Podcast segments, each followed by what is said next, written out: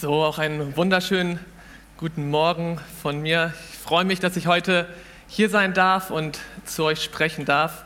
Und ich möchte damit starten, euch einfach mit ein bisschen hineinzunehmen in meine Geschichte, in dem, wer ich bin, damit ihr einfach ein, erstmal ein bisschen wisst, hey, wer steht eigentlich hier heute vor, vor euch und redet zu euch. Aber ich möchte damit auch gleichzeitig eine Hinführung zu meiner Predigt schaffen. Ich habe das Privileg gehabt, oder habe immer noch, dass ich Eltern und Großeltern habe, die Jesus lieben und mit ihm leben. Ich bin der erste von fünf Kindern. Ich habe noch zwei jüngere Brüder und zwei Schwestern. Und als ich drei Jahre alt war, da sind meine Eltern mit mir und damals meinem einen Bruder nach Bad Gandersheim zur Bibelschule gegangen. Und ich durfte dort in, einen, in den Kindergarten gehen und ich bin so dankbar für diese Möglichkeit, dort gewesen zu sein, denn da waren Menschen, da waren Erzieherinnen, die eine Perspektive auf uns Kinder hatten, die den Wunsch hatten, dass wir Jesus kennenlernen, die den Wunsch hatten, dass wir eine persönliche Beziehung mit Jesus führen können und haben uns damit hineingenommen. Und dort habe ich mit drei Jahren mein Leben Jesus gegeben. Und ich weiß das mein Leben lang, dass ich da mit drei Jahren die Entscheidung getroffen habe, dass ich mir wünsche, dass Jesus in mein Herz kommt, dass ich gesagt habe, hey, ich brauche dich, Jesus, ich weiß, ich bin ohne dich verloren und ich möchte, dass du in mein Leben kommst. Und natürlich hat sich das in den Laufe der Zeit vertieft und mein Verständnis darüber wurde stärker und stärker. Aber ich bin überzeugt, dass auch Kinder, auch so ein dreijähriger Emanuel, eine Entscheidung für Jesus treffen kann. Denn die Bibel sagt, es ist der Heilige Geist, der die Offenbarung schenkt, dass wir Jesus brauchen. Und der Heilige Geist ist in einem Dreijährigen der gleiche wie in einem 20- oder einem 50-Jährigen. Und so durfte ich einfach erleben, dass ich dort eine Entscheidung für Jesus getroffen habe, die mich mein Leben lang getragen hat, wo ich mich mein Leben lang dran festhalten durfte. Und dort im Kindergarten war es so, dass wir einfach voll mit reingenommen wurden in die ganze Bandbreite an dem, was es bedeutet, Leben mit Jesus zu führen. Und so habe ich mit vier Jahren auch dort meine Geistestaufe empfangen und das Sprachengebet als, als Gabe empfangen dort mit vier Jahren. Und wir haben das dort praktiziert und haben da einfach gebetet. Wir haben das Himmelssprache genannt, eine Geheimsprache, die Gott uns gibt, wo wir mit Gott kommunizieren können und durfte das dort lernen. Wir haben ähm, auf Gottes Stimme gehört, wir haben für Kranke gebetet, wir haben gelernt, was es heißt, ja, Jesus, mit Jesus zu leben. Und ich bin so dankbar, ja, einfach, dass, dass das in mein Leben hineingelegt worden ist. Dafür kann ich nichts, das ist nicht mein Verdienst, sondern es ist, weil Menschen da waren, die eine Perspektive hatten auf mich und auf uns Kinder und uns mit reingenommen haben, damit was Leben mit Jesus bedeutet. Und das Coole ist, es war nicht nur, dass es dort die Erzieherinnen waren, sondern es ist genauso auch meine Eltern waren, die mich damit hineingenommen haben und die das einfach kultiviert haben, dass ich Jesus kennenlernen darf. Und ich wurde da von meinen Eltern auch genauso gefördert. Darauf möchte ich auch später noch eingehen, wie das ganz praktisch ausgesehen hat. Aber ich bin so dankbar dafür, dass einfach sowohl meine Eltern als auch andere Menschen da waren und diese Perspektive auf mich als Kind hatten und mir Jesus nahegebracht haben. Und dort haben wir auch immer mal wieder Missionsgeschichten gehört und die haben mich richtig fasziniert. So von Menschen, die in andere Länder gehen und dort den Menschen von Jesus zu erzählen. Und auch dort im Kindergarten hat Gott angefangen, was in mein Herz zu legen und was in mein Herz zu sprechen, dass das eine Berufung ist, die er auch für mein Leben sieht. Und es hat sich einfach da im Kindergarten angefangen, dass ich einfach ein Herz bekommen habe, hey, das möchte ich später auch mal machen. Natürlich habe ich es da noch nicht voll verstanden, was das wirklich bedeutet, aber es war ein Same, der in mein Herz gesät worden ist. Und es hat sich in den Laufe der Jahre einfach verstärkt, in der Kindheit, in der Jugend und auch als Erwachsener, dass Gott diesen Ruf, den er dort angefangen hat, gestärkt hat in meinem Leben und mich da hineingeführt hat, mehr und mehr, sodass ich heute weiß, hey, meine Berufung ist, ist es rauszugehen in andere Länder und den Menschen dort von Jesus zu erzählen. Und das hat auch angefangen, als ich ein Kind war. Und so durfte ich einfach in meinem in der Kindheit, in der Jugend Schritt für Schritt im Glauben wachsen. Also bis ich zehn Jahre alt war, haben wir dort im Bad Gandersheim im Glaubenszentrum gelebt. Danach sind wir ähm, woanders hingezogen. Aber auch dort durfte ich in der Jugend sein, durfte einfach wachsen in der Beziehung mit Jesus. Ich durfte mich selbst investieren in Kinderdienst, in Jugenddienst und habe einfach erlebt, was es heißt, Leben mit Jesus ähm, ja, zu führen und was es bedeutet, dass Jesus Teil meines Lebens sein möchte bin auch voll dankbar dafür, das Privileg zu haben, auch Freunde zu haben. Eigentlich wirklich meine hauptsächlichen Freunde waren auch alles ähm, Christen, sodass ich auch da voll behütet war und wir einfach gemeinsam auch uns in die Jugend investiert haben und geschaut haben, wie wir Reich Gottes bauen dürfen. Auch das ist ein Punkt, wo ich mega dankbar für bin. Und insgesamt, wenn ich zurückschaue, dann kann ich echt sagen, dass ich eine echt behütete und bewahrte Jugendzeit gehabt habe. Natürlich auch mit ein oder anderen Herausforderungen. Also es war jetzt nicht alles nur wunderbar und natürlich habe ich auch meine Kämpfe gekämpft und meine Herausforderungen gehabt und meine Zweifel gehabt.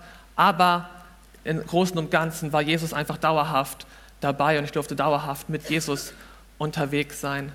Und als ich meine Schule abgeschlossen habe im Abi, habe ich mich entschieden, selber nochmal für drei Jahre nach Bad Gandersheim zur Bibelschule zu gehen um mich einfach noch selber weiter zuzurüsten lassen für das, was Gott mit meinem Leben vorhat. War dann im zweiten Jahr dort im Kinderteam, einfach weil ich merkte, das ist mein Herz, mich in Kinder zu investieren. Und habe als drittes Jahr die Missionsschule gemacht, weil auch da gemerkt hat, Gott es mehr und mehr geführt hat, dass ich einfach die Berufung habe, dorthin zu gehen und ich mich weiter darauf vorbereiten wollte. Und seit 2018 darf ich nun hier in Oldenburg sein, studiere Mathe und Religion auf Grundschullehramt, genau, und darf einfach mich hier ähm, wohlfühlen und mein Herz schlägt für Mission und mein Herz schlägt für, dass Kinder in eine lebendige Beziehung mit Jesus hineinkommen, dass sie Jesus kennenlernen und erleben, dass er real ist und dass sie persönliche Beziehungen mit ihm führen können. Und ich bin so dankbar, dass da Menschen waren, die diese Perspektive hatten und in mein Leben hinein investiert haben, die mir Jesus nahegebracht haben, die mir gezeigt haben, was es heißt, mit Jesus zu leben. Und deshalb schlägt mein Herz dafür, das, was ich empfangen durfte, weiterzugeben an die nächste Generation, dass sie genauso wie ich es erleben durfte, sehen dürfen, wie es sich lohnt, mit Jesus zu leben, wie es sich lohnt, mit Jesus unterwegs zu sein und das, was ich empfangen habe, einfach weiterzugeben. Ich bin dankbar für Menschen, die den Predigtext von heute, den wir uns anschauen wollen, die den ähm, gelebt haben und die sich damit auseinandergesetzt haben. Der steht in Markus, genau, heute wie gesagt geht es um, um Kids. Und der Bibeltext steht in Markus 10, die Verse 13 bis 16. Und sie brachten Kinder zu ihm, damit er sie anrühre. Die Jünger aber tadelten die, welche sie brachten. Als das Jesus sah, wurde er unwillig und sprach zu ihnen, Lasst die Kinder zu mir kommen und wehrt ihnen nicht, denn solcher ist das Reich Gottes. Wahrlich, ich sage euch, wer das Reich Gottes nicht annimmt wie ein Kind, wird nicht hineinkommen. Und er nahm sie auf die Arme, legte ihnen die Hände auf und segnete sie. Also der Abschnitt beginnt mit dem Satz, und sie brachten Kinder zu ihm, also zu Jesus, damit er sie anrühre. Der Abschnitt also beginnt, dass da Menschen waren, und wahrscheinlich waren es hauptsächlich auch Eltern, wir sehen nur von ihnen, dass da sie brachten, aber ich stelle mir vor, dass es vor allem auch Eltern waren, die ihre Kinder zu Jesus gebracht haben. Und ich stelle mir vor, dass sie diesen Wunsch hatten, dass ihre Kinder eine Begegnung mit Jesus haben, dass sie sich gewünscht haben, dass Jesus ihre Kinder berührt und dass sie angerührt werden von Jesus. Und meine Frage heute Morgen, ist es auch unser Wunsch, als Einzelner, als Familie, als Gemeinde, dass die Kinder und Jugendliche eine Begegnung mit Jesus haben und ihn kennenlernen? Hast du eine Vision dafür, dass die nächste Generation Jesus kennenlernt? Und wenn wir in den Text schauen, dann sehen wir, die Eltern, die hatten diesen Wunsch, die, brachten, die hatten diesen Wunsch, dass ihre Kinder eine Begegnung mit Jesus haben. Aber es blieb nicht nur bei dem Wunsch, sondern sie handelten auch dementsprechend und brachten ihre Kinder zu Jesus. Und wie sieht es hier bei uns aus? Hey, zeigt unser Handeln, dass wir diesen Wunsch haben, dass die Kinder und Jugendlichen Jesus begegnen? Bringen wir die Kinder zu Jesus? Führen wir sie in eine Begegnung mit Jesus? Bringen wir ihnen Jesus nahe? Beten wir dafür, dass sie Jesus kennenlernen? Ich glaube, wir brauchen sowohl die Vision als auch die daraus folgende Handlung, damit die nächste Generation Jesus kennenlernt und hineingeführt wird in eine lebendige, persönliche Beziehung mit ihm. Weil Kinder benötigen unsere Begleitung. So wie wir alle auch Begleitung benötigen im Leben und auch am Anfang unseres Glaubens, ist es genauso mit den Kindern, dass sie Begleitung benötigen, um Jesus kennenzulernen und in eine Beziehung mit ihnen hineingeführt zu werden. Und deswegen wollen wir das tun. Und wenn wir weiter schauen in dem Text, dann sehen wir, ganz anders als die Eltern verhalten sich die Jünger. Sie wollen die Eltern davon abhalten, ihre Kinder zu Jesus zu bringen. Wir lesen dort, die Jünger aber tadelten die, welche sie brachten. Wahrscheinlich waren sie der Annahme, dass Jesus gerade bessere Sachen zu tun hätte, als mit den Kindern jetzt Zeit zu verbringen. Und wir lesen auch in den Versen zuvor, dass Jesus gerade im Gespräch mit den Pharisäern ist über das Thema der Ehescheidung.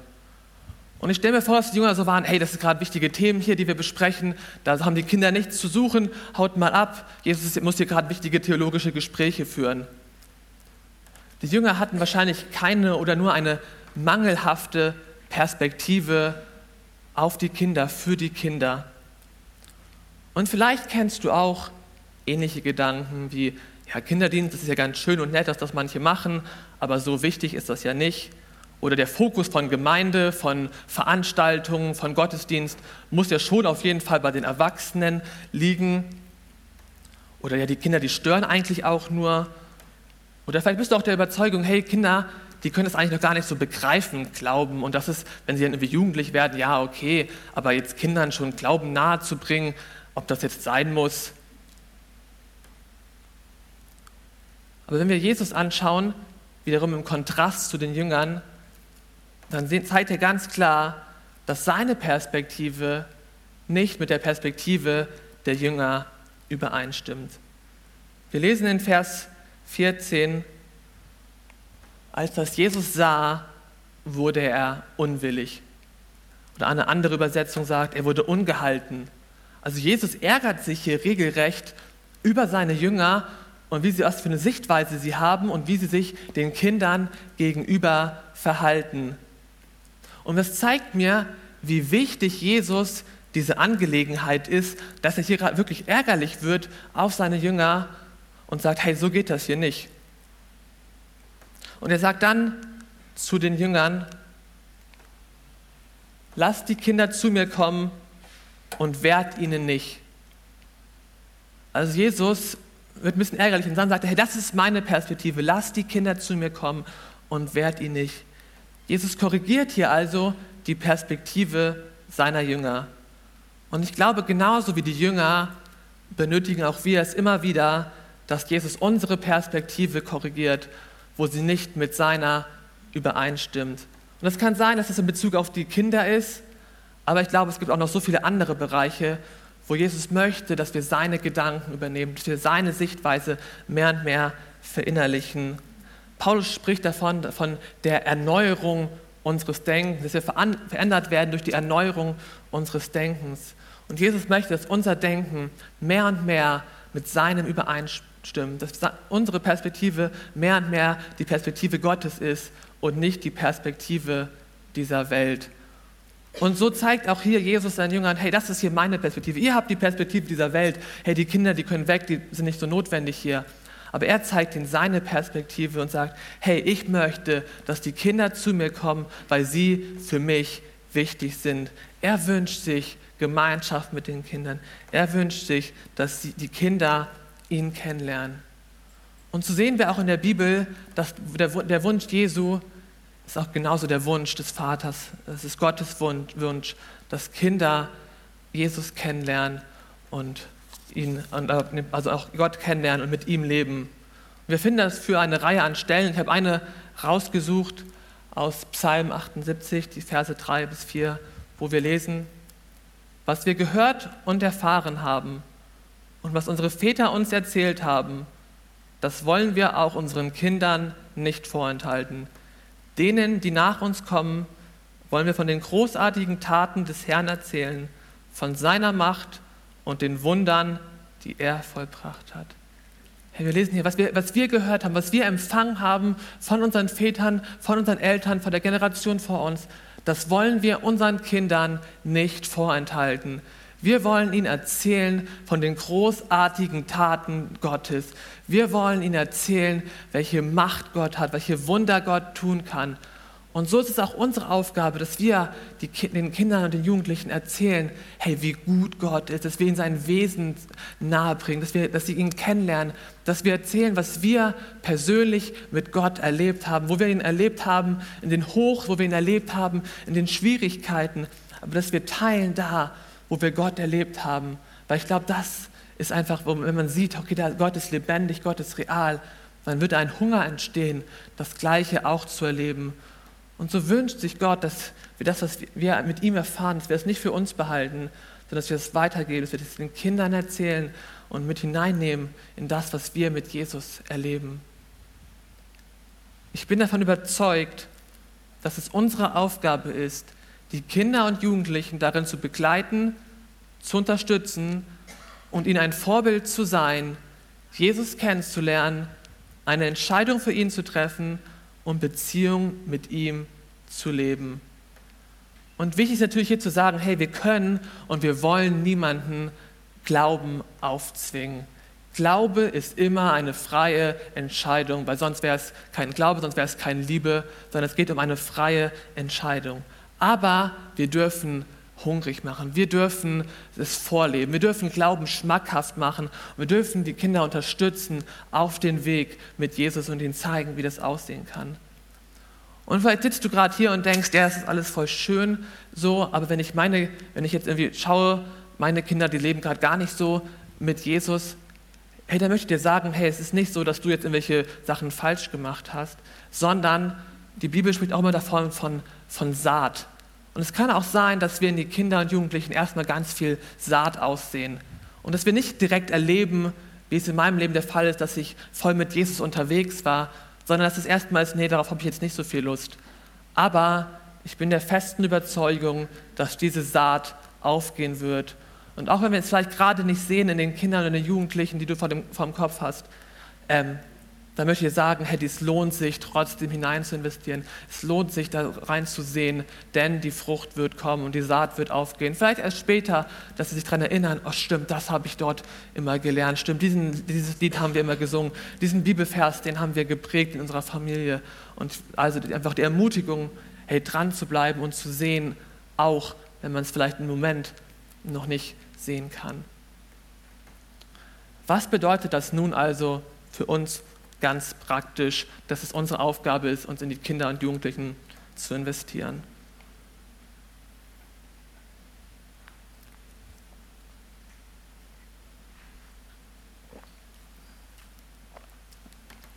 Und dazu möchte ich drei Bereiche beleuchten. Das können wir mal kurz ausmachen. Der erste Bereich ist die Gemeinde. Ich bin davon überzeugt, dass Gemeinde einen Fokus darauf haben sollte, dass Kinder und Jugendliche Jesus erleben und kennenlernen. Dass Gemeinde sich in die nächste Generation investiert, damit sie in eine lebendige Beziehung mit Jesus geführt werden.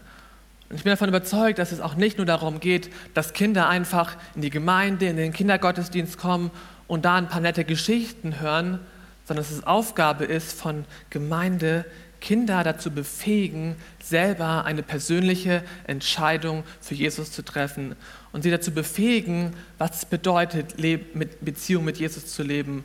Und wie ich vorhin schon gesagt habe, in meinem Leben und glaube ich auch darüber hinaus, wenn ich auch meine Geschwister anschaue, Hey, kleine Kinder können schon eine bewusste Entscheidung für Jesus treffen. Es ist nicht erst, wenn sie irgendwie zwölf sind, dass sie dann irgendwie eine bewusste Entscheidung für Jesus treffen können, sondern wir dürfen auch die kleineren Kinder schon hineinnehmen und damit, was bedeutet, Beziehung mit Jesus zu leben. Ich glaube, Gemeinde sollte ein attraktiver Ort für Kinder und Jugendliche sein, wo sie sich wohlfühlen und wo sie gerne hinkommen. Als Gemeinde haben wir eine Verantwortung für Kinder und Jugendliche, sie zu begleiten und für sie zu beten. Ich bin überzeugt von der Wichtigkeit von, auch von Mentoring-Beziehungen, von Jüngerschaftsbeziehungen, wo wir uns ineinander investieren. Und das ist voll gut untereinander, unter uns Erwachsenen. Aber auch Jugendliche mit hineinzunehmen und zu sagen, hey, darf ich für dich beten? Darf ich mich in dein Leben hineininvestieren? Darf ich einfach wissen, wo du vielleicht herausgefordert bist und da auch mit hineinzugehen und sie zu begleiten, Jesus kennenzulernen und in Beziehung mit ihm zu wachsen und auch vielleicht in den Herausforderungen der Jugendzeit, dass sie wissen, da sind Leute in der Gemeinde, in meiner Familie, die stehen dabei, auch wenn es gerade schwer ist, auch wenn es gerade hart ist, die für mich beten, die gute Ratschläge haben und die einfach an meiner Seite stehen. Und ich glaube, das ist Aufgabe von, von Gemeinde. Und der zweite Bereich und meiner Meinung nach auch der wichtigste Bereich ist die Familie. Ich glaube, dass es so wichtig ist, als Familie Glauben zu leben und die Kinder damit hineinzunehmen. Wie gesagt, nichts aufzuzwingen, Freiheiten auch zu räumen, wenn, wenn sie mir nicht wollen, aber als Familie authentisch Glauben zu leben. Und ich möchte einfach hierfür ähm, die Perspektive einnehmen, wie ich es als Kind erlebt habe. Ich bin noch kein Papa, ich habe noch keine Kinder, ich kann nicht aus meinen Erfahrungen erzählen, wie ich es mit, mit, mit Kindern mache, sondern ich möchte aber erzählen, wie es meine Eltern gemacht haben, wie sie einfach in uns Kinder, in uns Familie investiert haben und möchte euch damit einfach so ein paar, ja, ein paar Tipps, ein paar Anregungen geben, wie es auch vielleicht in eurer Familie ganz praktisch aussehen kann. Ein Punkt ist die Liebe zum Wort Gottes dass die, die Bibel eine Wichtigkeit hatte und hat.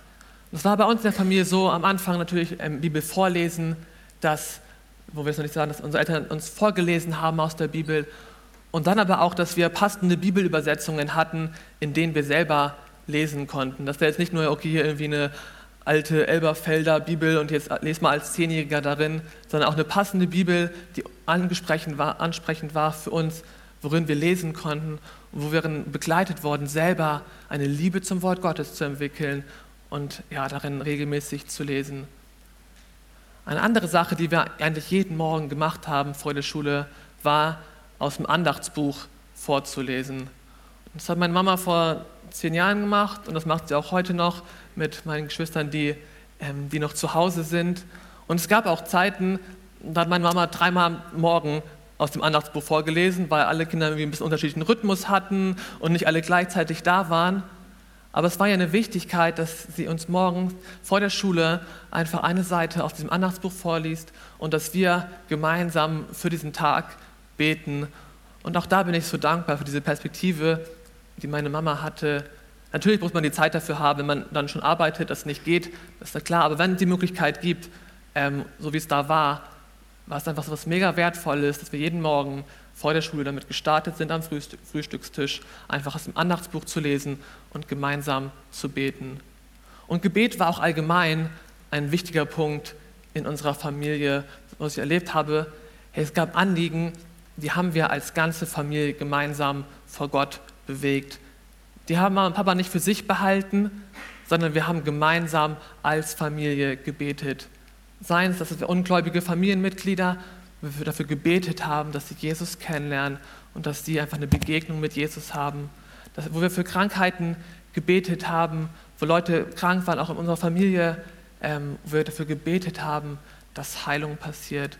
Oder wir hatten auch eine befreundete Familie, die keine Kinder bekommen durften. Wir haben über Jahre äh, durften, konnten, ähm, genau, und wir haben über Jahre gebetet dafür, dass sie ähm, ein Kind bekommen und irgendwann haben sie wirklich ein Kind bekommen. Und es waren solche Dinge, die haben wir als Familie kultiviert. Wir haben als Familie gemeinsam gebetet und die Wichtigkeit von Gebet war, was meine Eltern geprägt haben in unserer Familie und wofür ich mega dankbar bin. Ein anderer Punkt war, dass sie uns immer wieder ermöglicht haben, auf, auf christliche Freizeiten zu gehen, dass wir einfach Möglichkeiten hatten, da Begegnungen mit Jesus zu haben und es war nicht so, dass wir immer so gerade im Geld geschwommen sind, sondern es gab auch Zeiten, wo es echt ähm, finanziell knapp war. Aber es war eine Priorität bei meinen Eltern, dass es jedem von uns mindestens einmal im Jahr ermöglicht wird, auf eine christliche Freizeit zu gehen, um so einfach in unser Leben hinein zu investieren, weil sie wussten, hey, es ist wichtig für uns, dass wir diese Zeiten haben, wo wir Jesus begegnen und tiefer mit ihm in Verbundenheit kommen. Oder wir haben auch, feiern immer Karfreitag, machen wir immer Familiengottesdienst. So einfach wir als Familie, dass wir gemeinsam Abendmahl feiern, dass wir gemeinsam in der Bibel lesen, dass wir gemeinsam Lobpreis machen. Und das ist jedes Jahr so eine wertvolle Zeit, wo man sagt, hey, wir gehen nirgendwo in den Gottesdienst, sondern wir machen es als Familie, gemeinsam vor Jesus zu kommen und gemeinsam Gottesdienst zu feiern. Und allgemein haben einfach meine Eltern authentisch Glauben gelebt. Man konnte einfach sehen, hey, sie ähm, leben mit Jesus, sie leben, lesen selber in der Bibel, sie beten selber. Und vor allem war es auch ein authentischer Umgang mit Herausforderungen, mit Schwierigkeiten, sei es, dass wir finanziell nicht gut aufgestellt waren, sei es, dass ähm, mein kleiner Bruder ähm, schwer krank war. Aber sie haben das authentisch mit uns gelebt und uns mit hineingenommen in Beziehung mit Jesus. Und ich bin dankbar dafür, einfach für diese Perspektive, die meine Eltern haben, einfach in dieser Freiheit, aber einfach Glauben zu leben in der Familie. Und ich glaube, dass es mega wertvoll ist. Und ich möchte an diesem Punkt auch eine besondere Ermutigung an alle Väter aussprechen. Dass es nicht nur die Aufgabe ist, der Mama, die vielleicht sowieso mehr zu Hause ist, dass die sich in die Kinder investiert, dass sie, sich, ähm, dass sie diese Aufgaben übernimmt, sondern dass auch wir Väter die Rolle als Priester der Familie ähm, einnehmen und uns in die nächste Generation, in die Kinder investieren und auch sehen, das ist unsere Aufgabe und das ist nicht, ja, ja, das kann meine Frau machen, das kann die Mama machen, sondern uns da selbst hinein zu investieren. Oder vielleicht hast du auch jüngere Geschwister und auch da hast du die Möglichkeit, dich hinein zu investieren. Ich mache es ganz gerne, wenn ich mal in die Heimat fahre, dass ich mir Zeit nehme mit meinem kleinen Bruder und wir einfach gemeinsam in der Bibel lesen und uns darüber austauschen. Weil ich weiß, er macht es eigentlich gerne, aber wie es so ist, irgendwie das dann selber immer hinzubekommen, ist nicht ganz so einfach. Und dann sagen, hey, lass mal zusammen in der Bibel lesen. Und es ist eine Zeit, wo ich mich in meinen Bruder investieren darf und wir voll die coolen Zeiten auch gemeinsam haben. Und vielleicht bist du jetzt und denkst, ja, okay, meine Kinder sind schon längst aus dem Haus. Ich kann da jetzt nicht mehr mich in die Kinder in dem Sinne hinein investieren. Deswegen noch ein paar Gedanken an alle Großeltern hier. Hey, ihr könnt euch auch genauso in eure Enkelkinder investieren. In eure Kinder, in eure Enkel oder in die Kinder hier in der Gemeinde. Sei es zum einen durch Gebet. Ich weiß nicht, wie viele Gebets-Omi-Stories ich schon gehört habe in welchen, von irgendwelchen Menschen, die gesagt haben, hey, wir waren, war voll schwierig, aber meine Oma, die hat durchgängig für mich gebetet. Und einfach das als Ermutigung, hey, Gebet hat so eine Auswirkung und ist so wichtig. Deswegen, hey, betet für eure Enkelkinder, betet für die Kinder und Jugendlichen hier in der Gemeinde. Und natürlich könnt auch ihr Glauben ganz praktisch vorleben. Und auch das durfte ich erleben bei meinen Großeltern. Ich durfte sehen, dass sie an Jesus glauben, dass sie mit Jesus unterwegs sind und auch für mich ein Vorbild sein durften.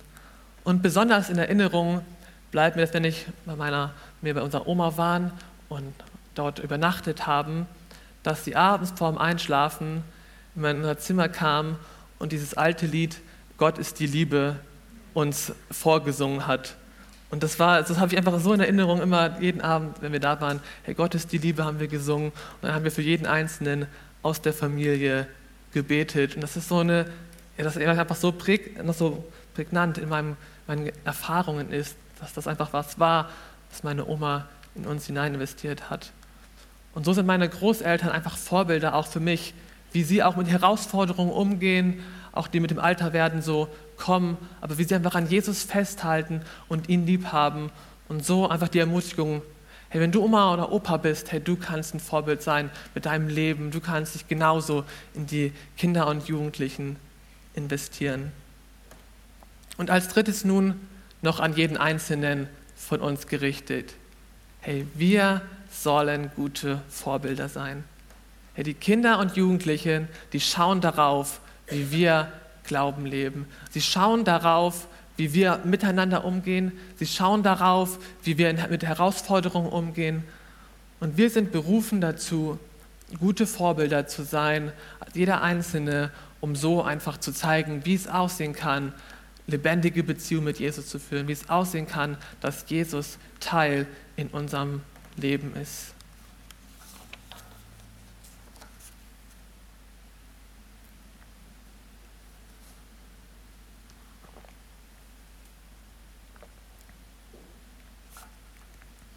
Wir haben also nun betrachtet, dass wir die Kinder darin begleiten sollen, Jesus kennenzulernen, dass wir ihnen helfen sollen, dass wir es ihnen schmackhaft machen sollen, dass wir Vorbilder sein sollen. Wir haben gelesen, dass Jesus gesagt hat, lasst die Kinder zu mir kommen und wehrt ihnen nicht. Doch wer aufgepasst hat, der weiß, dass der Satz da ja noch gar nicht aufhört, denn es geht weiter, denn solcher ist das Reich Gottes. Und danach sagt Jesus, wahrlich, ich sage euch, Wer das Reich Gottes nicht annimmt wie ein Kind, wird nicht hineinkommen. Jesus stellt hier nun also die Kinder als Beispiel dar, wie die Prinzipien des Reiches Gottes funktionieren und wie wir überhaupt hineinkommen können. Und nachdem es nun darum ging, im ersten Teil, dass wir Vorbilder für die nächste Generation sein sollen und sie auf ihrem Weg mit Jesus begleiten sollen, geht es also nun darum, dass die Kinder auch für uns ein Vorbild darstellen sollen und wir sie uns zum Vorbild nehmen dürfen. Jesus spricht hier im Text vom, vom Reich Gottes, denn solcher ist das Reich Gottes oder wer das Reich Gottes nicht annimmt. Und wenn wir sehen in den Evangelien, dann predigt Jesus fast hauptsächlich über das Reich Gottes. Jesu Hauptbotschaft war das Reich Gottes. Doch was meint Jesus, wenn er wie in unserem Text vom Reich Gottes spricht? Wenn wir uns den griechischen Begriff dafür anschauen, der lautet Basileia tu Theo. Und Basilea bedeutet so viel wie Königreich, königliche Macht, Königtum oder Königsherrschaft. Reich Gottes kann also als Königsherrschaft Gottes verstanden werden. Es geht hierbei nicht um einen territorialen Bereich, sondern um die Königsherrschaft Gottes in dem Leben einzelner Menschen und Gemeinschaften, dass sie da stattfindet und von dort aus einen Einfluss auf das Umfeld haben kann.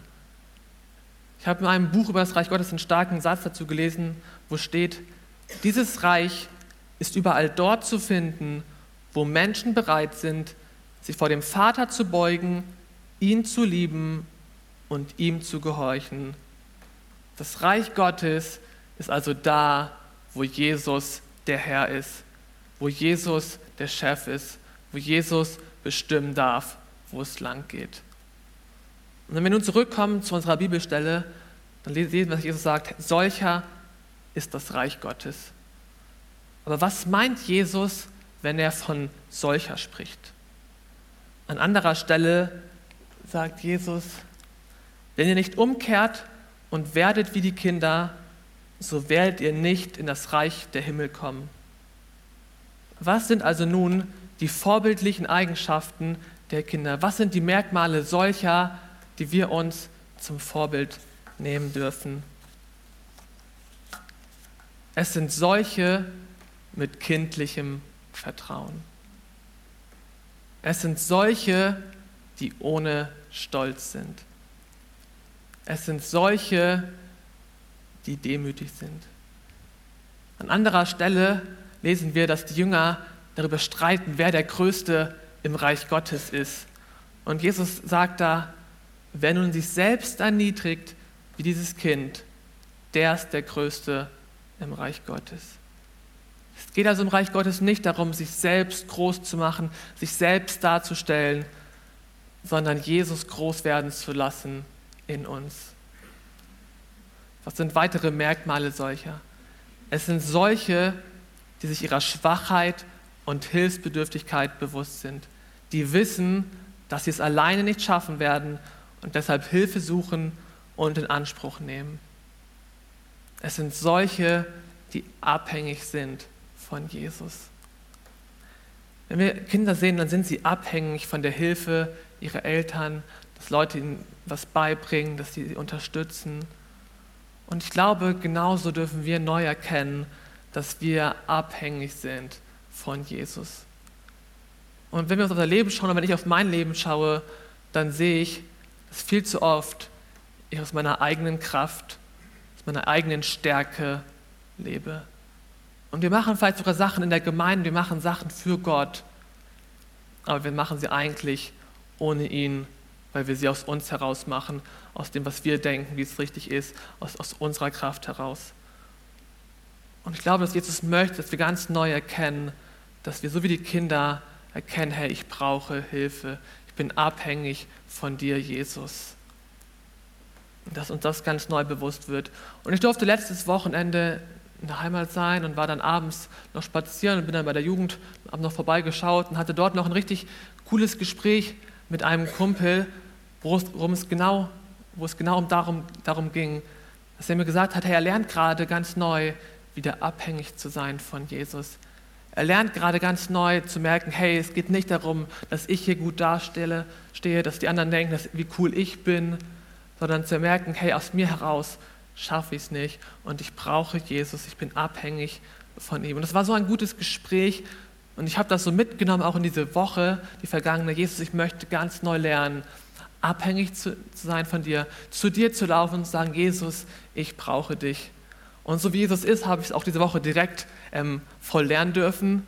Am Montag hatten wir von der SMD, unserer christlichen Studentengruppe, haben wir in der Uni ein bisschen Werbung gemacht für einen evangelistischen Abend, haben so eine kleine Umfrage aufgebaut und haben einfach Leute angesprochen, ob sie da teilnehmen wollen und haben sie eingeladen ähm, zu unserem Abend. Und ähm, wer mich kennt oder auch so, hey, ich bin nicht die Person, die gerne auf Leute zugeht und Leute anspricht. So, ich bin der, wenn Leute auf mich zukommen, okay, gerne, aber wenn ich die Initiative nehmen muss und auf Leute zugehe, das ist echt nicht das, was meine, natürliche Begabung ist und wo ich sage, hey, das macht mir voll Spaß. Und ich war dann so an diesem Morgen, okay, ich habe es am Wochenende gehört, Jesus, ich möchte abhängig sein von dir. Und ich war auch an diesem Morgen, Jesus, ich brauche dich. Hey, es ist nicht das, was ich gerne mache. Ich brauche dich, Jesus, ich bin abhängig von dir. Hilf du mir, ähm, auf Menschen zuzugehen. Hilf du mir, gute Gespräche zu führen. Und ich durfte so erleben, wie Jesus einfach mir darin voll geholfen hat. Und ich meine Menschenfurcht immer wieder überwinden durfte und Gespräche führen durfte. Das waren jetzt nicht die spektakulärsten Gespräche, aber ich durfte einfach sehen, dass Jesus trotzdem dabei war und mir geholfen hat, weil ich erkannt habe, ich kann es alleine nicht. Und gefühlt hat es die ganze Woche so begleitet, dass ich mich häufig echt schlapp gefühlt habe, nicht gerade fit war und so, Herr Jesus, ich habe jetzt noch dieses Meeting, ich habe jetzt noch dieses Treffen, ich brauche dich, Jesus, ich brauche dich, ich bin so abhängig von dir. Und so durfte ich einfach das erleben in dieser Woche ganz neu, wie wichtig es ist, sich abhängig zu machen von Jesus, zu ihm zu kommen und zu sagen, Jesus, ich brauche dich, ich brauche deine Kraft und ich brauche deine Gegenwart. Und wenn wir in den Text schauen und direkt danach schauen, dann sehen wir, dass Jesus ein Gespräch mit dem reichen Jüngling führt. Und dieser reiche Jüngling, Jesus fordert ihn auf, dass er alles hingibt und alles hinter sich lässt. Und der Mann, aber der hängt an seinem Besitz und an seinem Reichtum und all dem, was er über die Jahre aufgebaut hat. Und Jesus sagt, wie schwer ist es für die, welche ihr Vertrauen auf Reichtum setzen, in das Reich Gottes hineinzukommen. Also Jesus zeigt direkt danach ein Gegenstück zu diesem kindlichen Vertrauen. Zeigt diesen Mann, der an dem, was er selbst erarbeitet hat, an dem, was er sich selbst verdient hat, festhält.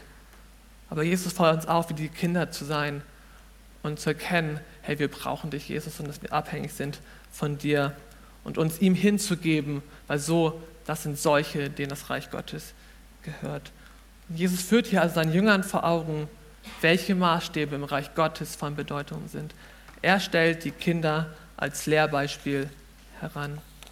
Die Kinder dienen uns als Vorbild darin, zu lernen, abhängig zu sein, sich nicht selber zu profilieren und zu erkennen, wie sehr wir Jesus brauchen und uns ihm hinzugeben und unterzuordnen.